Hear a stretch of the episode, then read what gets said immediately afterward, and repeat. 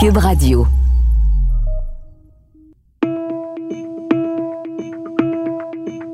Épilogue. Bienvenue dans le premier épisode de notre série sur la crise du verglas.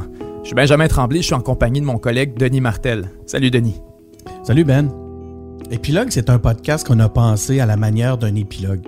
On demande aux acteurs principaux de notre histoire d'épiloguer, si on peut dire, d'épiloguer sur les événements marquants auxquels ils ont participé, pour mieux comprendre leur rôle dans le récit québécois. Est-ce que leur vision des événements a changé avec des années de recul? Et quelles leçons les nouvelles générations peuvent tirer de leurs réflexions? Et aujourd'hui, on se penche sur un événement qui s'est passé il y a 22 ans, très exactement. Comme le dit André Caillé, l'ancien président directeur général d'Hydro-Québec, était en poste en 1998 quand le verglas est arrivé. Mais les gens qui ont 40 ans et plus s'en rappellent. Ils me disent encore la même chose. C'est le même, même message. Hydro-Québec nous disait, donc faites une bonne job durant le verglas. En janvier 1998, une quantité phénoménale de pluie verglaçante s'abat sur le sud-ouest de la province.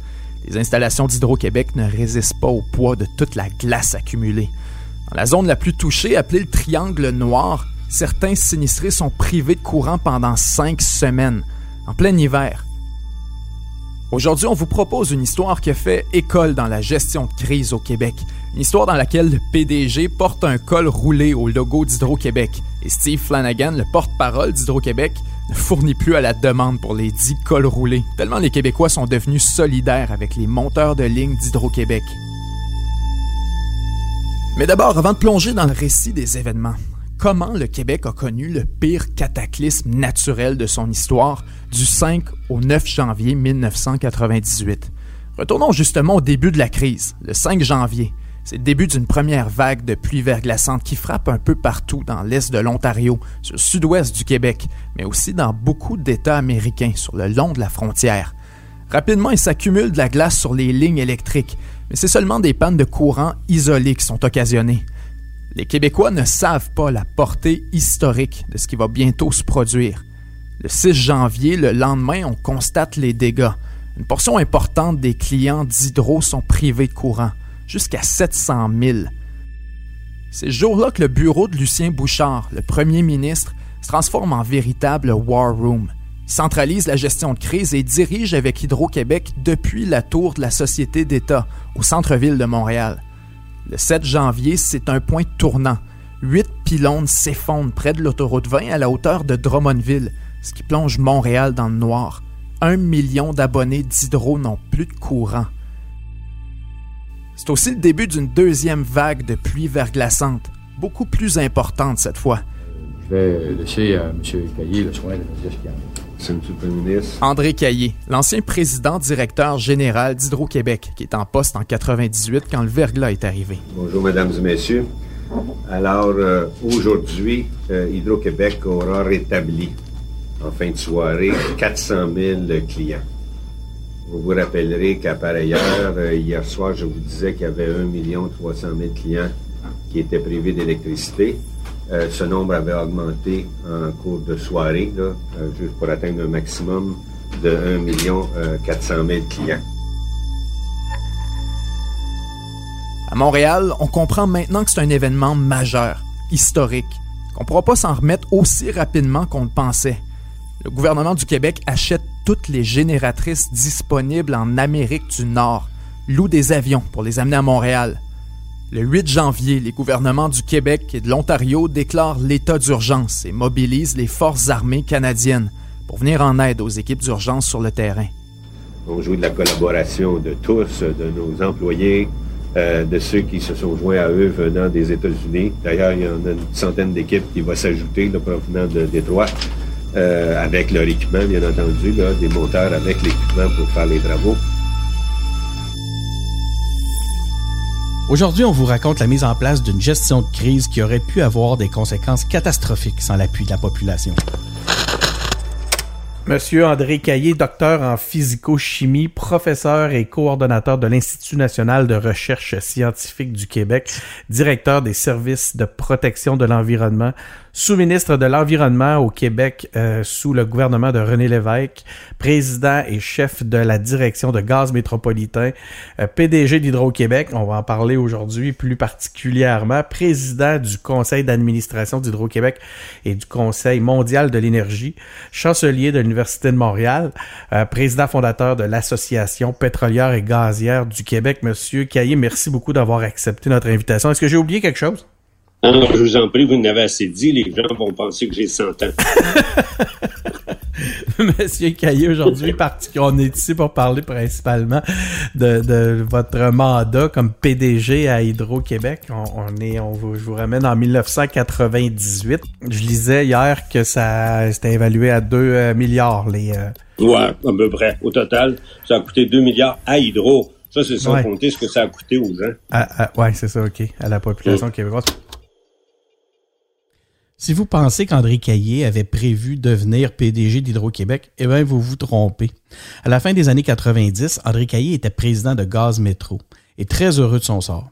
Et puis un jour, on le convoque au bureau du premier ministre pour suggérer des noms pour l'embauche d'un directeur général adjoint d'Hydro-Québec. Et euh, le vendredi, comme convenu, je me suis présenté au bureau. C'est là que j'ai rencontré Lucien Bouchard pour la première fois. Je lui ai présenté ma liste de candidats potentiels pour lui et euh, il m'a écouté. Et puis à la fin, il m'a dit eh ben, moi, ce qu'on me recommande, c'est aucun euh, de ces noms-là. On me recommande de vous engager, vous. Alors, il dit, Oups, là, euh, c'était surprise. Moi, moi, je faisais, je partais des, de gaz métro, là, je faisais un crochet par le bureau du premier ministre pour m'en aller chez nous, en week-end, dans le Nord. Je n'étais pas à la recherche d'un emploi du tout. Alors, et là, j'ai pensé à mon affaire rapidement. J'ai dit, euh, premièrement, c'est pas le même salaire. Deuxièmement, moi, à Gaz Métro, je suis PDG, là, je suis pas l'adjoint au PDG. Alors, euh, honnêtement, euh, la perspective, euh, j'aimais pas bien ça, de diminuer de salaire, puis diminuer mes fonctions, rétrécir mon champ de responsabilité. Il m'a rappelé à la fin de semaine en me disant que euh, en me disant qu'on dit pas non au premier ministre. En tout cas, il m'a fait un peu de réprimande.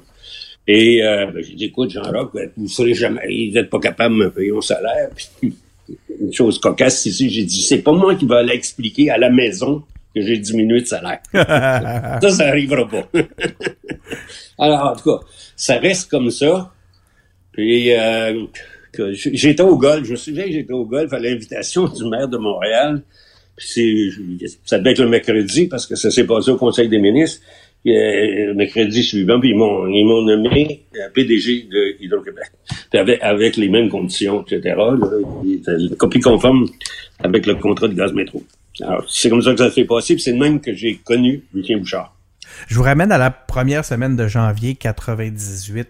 Euh, vous étiez où premièrement? C'était quoi votre euh, étiez-vous Moi, c'est le retour des c'est le retour des fêtes là? Ouais, c'était le retour des fêtes, mais moi le retour des fêtes, je l'avais fait à Paris, invité par Gaz de France, par Pierre Gadonex, un ami à moi qui est président de Gaz de France. Euh, pendant ma conférence, euh, quelqu'un a appelé Tillion, euh, qui était un vice-président ou directeur général. Je sais pas s'il était peut-être pas encore directeur général adjoint, mais en tout cas, il m'a appelé pour me dire ça va mal, puis ça va aller mal. ça va aller très mal. On prévoit un très gros verglas. Je t'en informe parce que je pense et que je te recommande de revenir au plus tôt au Québec. Puis je vais demander, ben, jusqu'où ça peut aller? Ben, ça peut, ça va être pire que ça a jamais été au point de vue de distribution, de réseau de distribution. Puis ça pourrait, ça pourrait, t'as pas sûr, ça pourrait toucher le réseau de transport. Et évidemment, si ça touche seulement au réseau de distribution, ben, ça va être une affaire d'une semaine ou deux. Mais si ça touche au réseau de transport, là, ça peut être une affaire qui peut aller au-delà d'un un mois, voire, voire au-delà d'un mois. Alors, euh, j'ai pris le premier avion ben, à cause du euh, de la différence de euh, time zone. Alors, ben, quand je suis arrivé, c'était lundi au début de l'après-midi. Et là, le, mon, Ryu, mon chauffeur, m'attendait à l'aéroport. Et c'est là que j'ai commencé à m'occuper du verglas.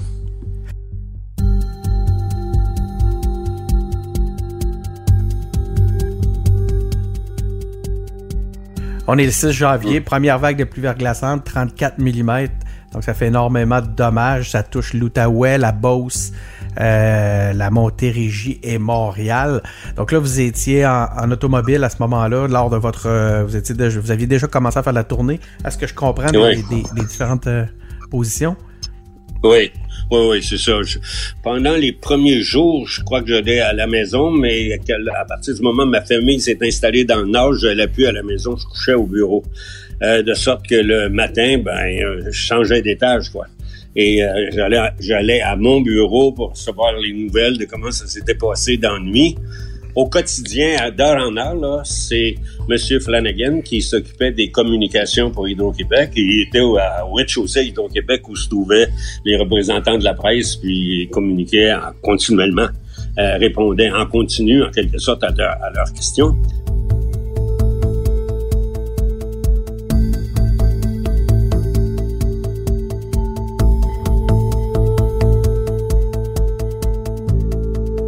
Steve Flanagan, journaliste à la radio et à la télévision à Gatineau, Sherbrooke, Québec et Montréal.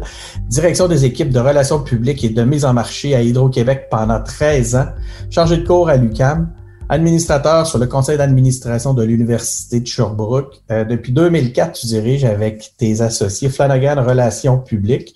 Et euh, ben, évidemment, ben, c'est la raison pour laquelle on se parle aujourd'hui. Tu as été porte-parole principale d'Hydro-Québec et tu étais en poste lors de la crise du verglas. Merci beaucoup, Steve, d'avoir accepté notre invitation. Merci beaucoup, ça me fait plaisir. Steve, ça, ça, consistait en quoi le travail de directeur des équipes de relations publiques? Quand même, vous aviez des prédictions, vous aviez des signes qui vous ont permis de voir un peu venir, mais pas de vous préparer vraiment à ce qui vous attendait réellement à ce moment-là. Non, pas du tout, parce qu'au final, la crise du verglas, ça a été euh, trois tempêtes de verglas successives euh, dans la semaine. Euh, alors qu'on était, disons, à la veille du jour 1 et on avait une première précipitation qui s'abattait sur la grande région de Montréal. Alors déjà, en début de soirée, on avait quelques pannes suite à des bris dans le réseau de distribution, mais c'était pas tellement euh, alarmant à ce moment-là. Et euh, à l'époque, comme relationniste de presse, on avait euh, une petite mallette. On partait avec un ordinateur, avec un potin de téléphone et puis une liste de, médias. Et mon ami et collègue Jean-Claude Lefebvre, donc c'est lui qui avait la, la manette en question. Et euh, dans la nuit, 5 heures du matin, euh, il m'a appelé pour me dire qu'on était rendu à 75 000 clients qui étaient privés d'électricité. Et euh, donc, on pouvait s'attendre à avoir une, une, bonne journée. Alors, je suis rentré au bureau, mais ce que je ne savais pas à ce moment-là, quand j'ai quitté la maison, c'est que je partais pour trois semaines. donc, tu as quitté un matin pour, pour ta journée, mais tu es resté trois semaines. Ça a duré trois semaines avant que tu reviennes. Avant que je revienne, oui, c'est ça. Puis euh, finalement, euh, la crise au complet a duré euh, cinq semaines.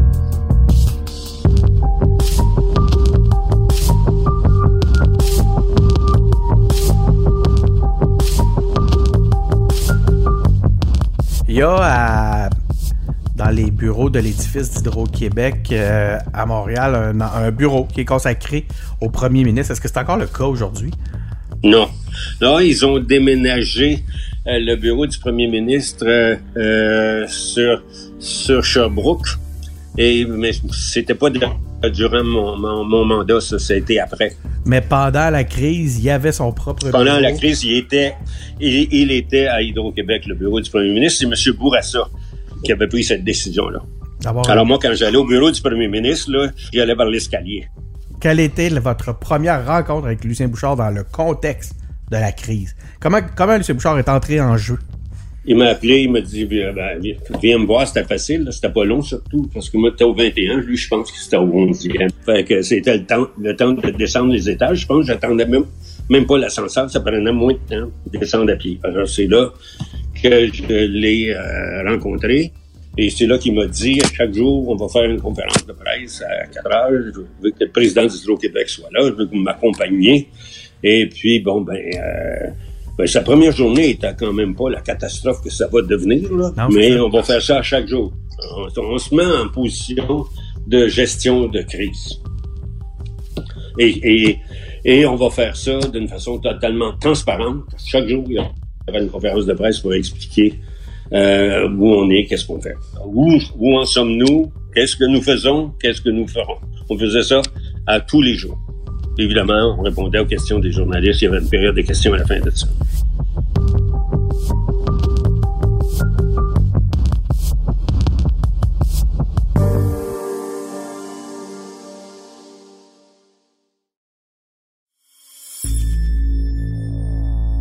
Escalade-là, ou à un à quel moment vous vous êtes rendu compte que là, vous étiez en train de vous diriger vers quelque chose de jamais vu?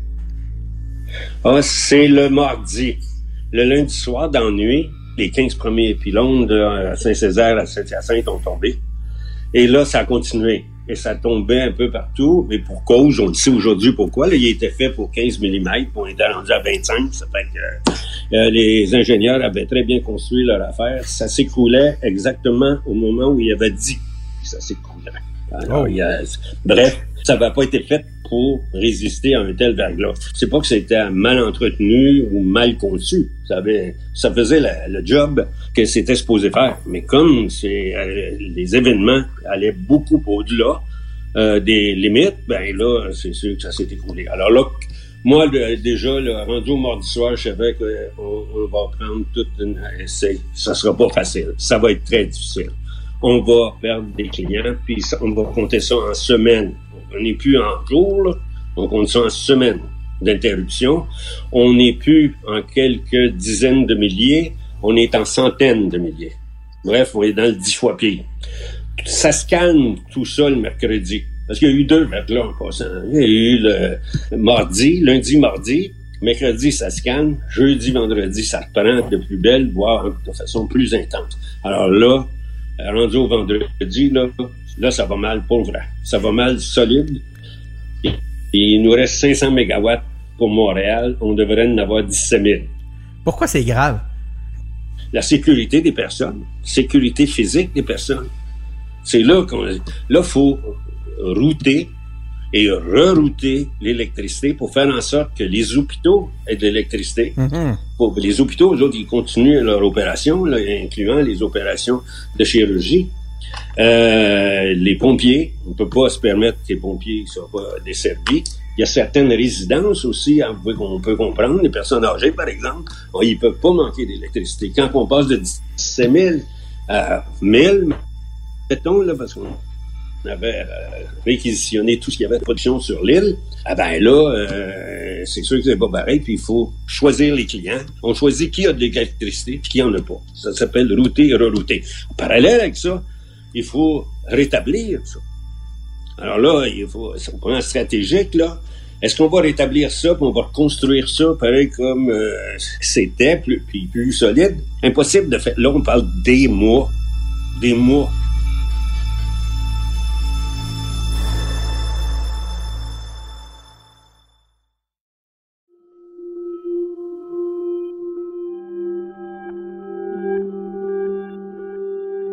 Comment les décisions étaient prises euh, pour que ça aille aussi vite?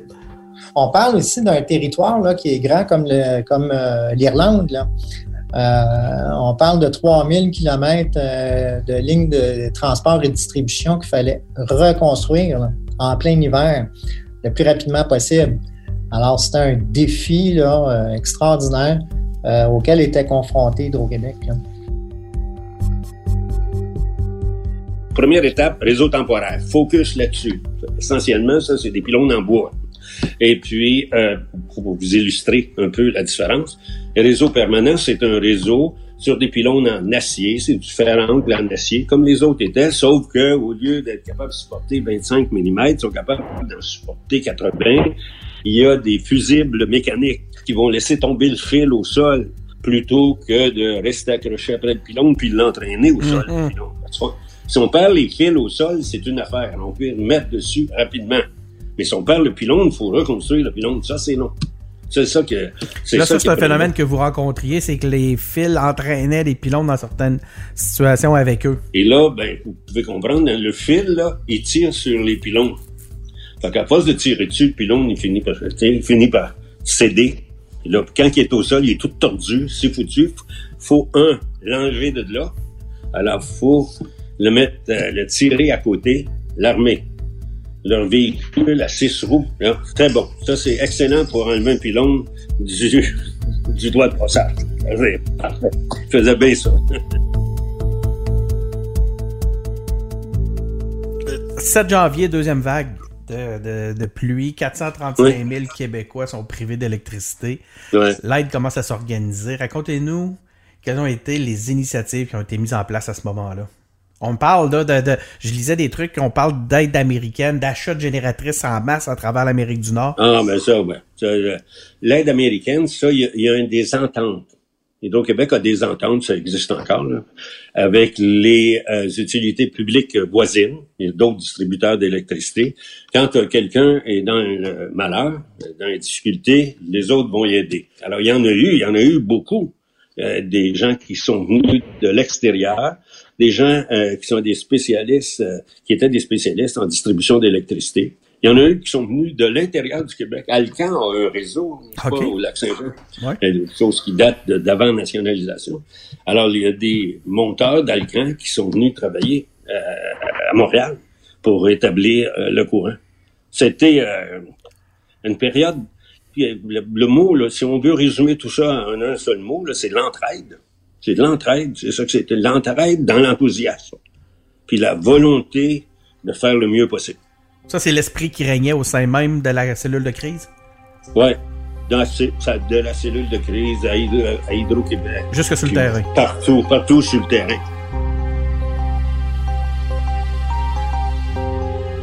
Le 8 janvier, déclaration de l'état d'urgence. Quel était l'état d'esprit à ce moment-là? Je dirais, ben, dans un premier temps, on était, on était tellement préoccupé par la situation qu'on n'avait vraiment pas le temps de, de, se poser des questions ou en tout cas avoir. Euh, n'avait pas le temps de vous inquiéter. non, on n'avait pas le temps vraiment de, de s'inquiéter. Mais en même temps, on était conscient de l'urgence de la situation. On, regardait à l'extérieur, puis euh, on avait de la difficulté à imaginer quand euh, le tout pourrait rentrer dans l'ordre et surtout dans quel état on serait à la sortie de cette euh, crise-là. Puis quand je dis nous, ben, c'est nous personnellement, nous comme entreprise, nous comme société. Là. Quand on commençait à y penser, c'était peur. Euh, c'était vraiment inquiétant. Et euh, je peux comprendre qu'à très haut niveau, quand toute la responsabilité repose sur les épaules du premier ministre du Québec et du PDG d'Hydro-Québec, le poids des responsabilités doit être extrêmement pesant. Et puis, euh, ça doit, comme on dit, euh, donner à la chienne un peu.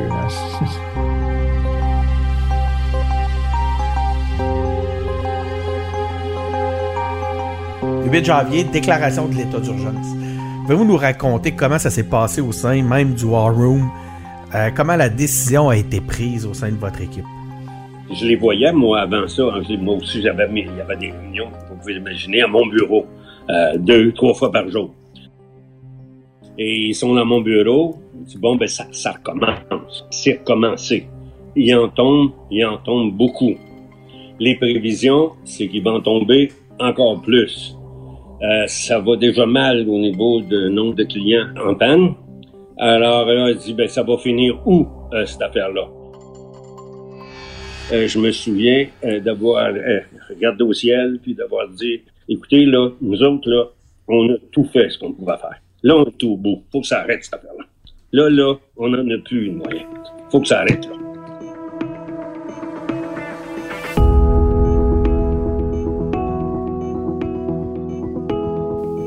Dans le prochain épisode, comment le gouvernement et le PDG d'Hydro-Québec ont décidé de déclarer l'état d'urgence le 8 janvier 1998 devant l'ampleur des dégâts? Et comment la crise du verglas a fait école pour la crise sanitaire qu'on vit en ce moment? C'est à suivre dans le prochain épisode d'Épilogue. Animation Benjamin Tremblay et moi-même, Denis Martel. Réalisation Anne-Sophie Carpentier. Merci à Joshua Ménard Suarez à la recherche. Une production Cube Radio.